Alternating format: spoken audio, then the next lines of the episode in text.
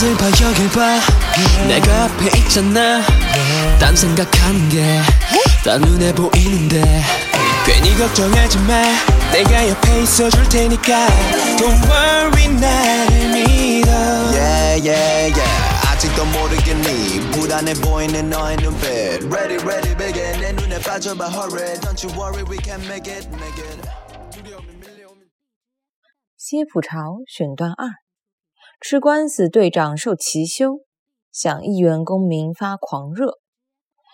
众人也问过伯和等名姓，各道久仰，客套了几句，才随意坐下。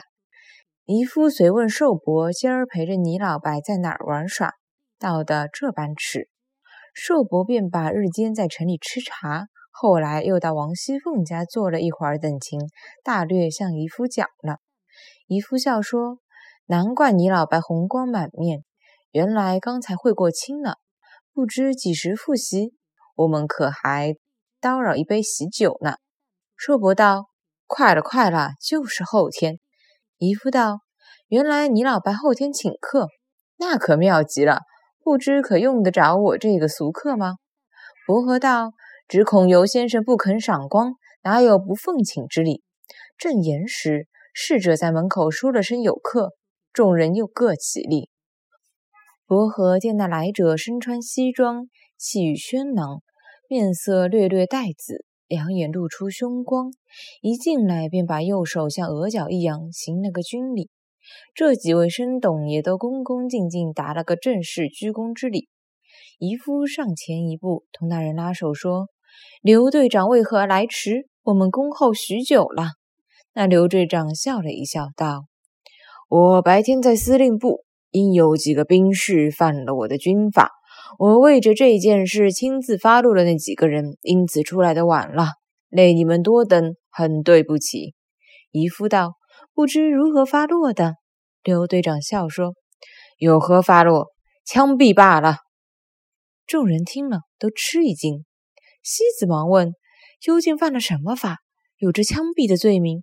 刘队长道：“法呢，并没犯什么大法，只因他们不听我的的话，所以我便把他们枪毙了。”黄万卷接口道：“不听说话者无伤也，乃至枪毙乎？恻隐之心，人皆有之，岂不闻君子之于禽兽也？见其生，不忍见其死，而况人乎哉？”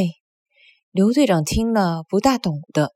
料是驳他的话，顿时把双眼一睁，大声道：“你这位先生说些什么？我们当军人的言出如山，若有不听的，便是犯法。莫说是我手下人，即使不是我手下人，我要枪毙谁，便把谁枪毙了，看他逃到哪里去。”万卷吓得不敢再说。妻子恐刘队长生气，慌忙陪笑道：“队长误会了。”方才黄先生说，这种不听说话的人应该枪毙嘞。刘队长笑道：“那才对嘞。”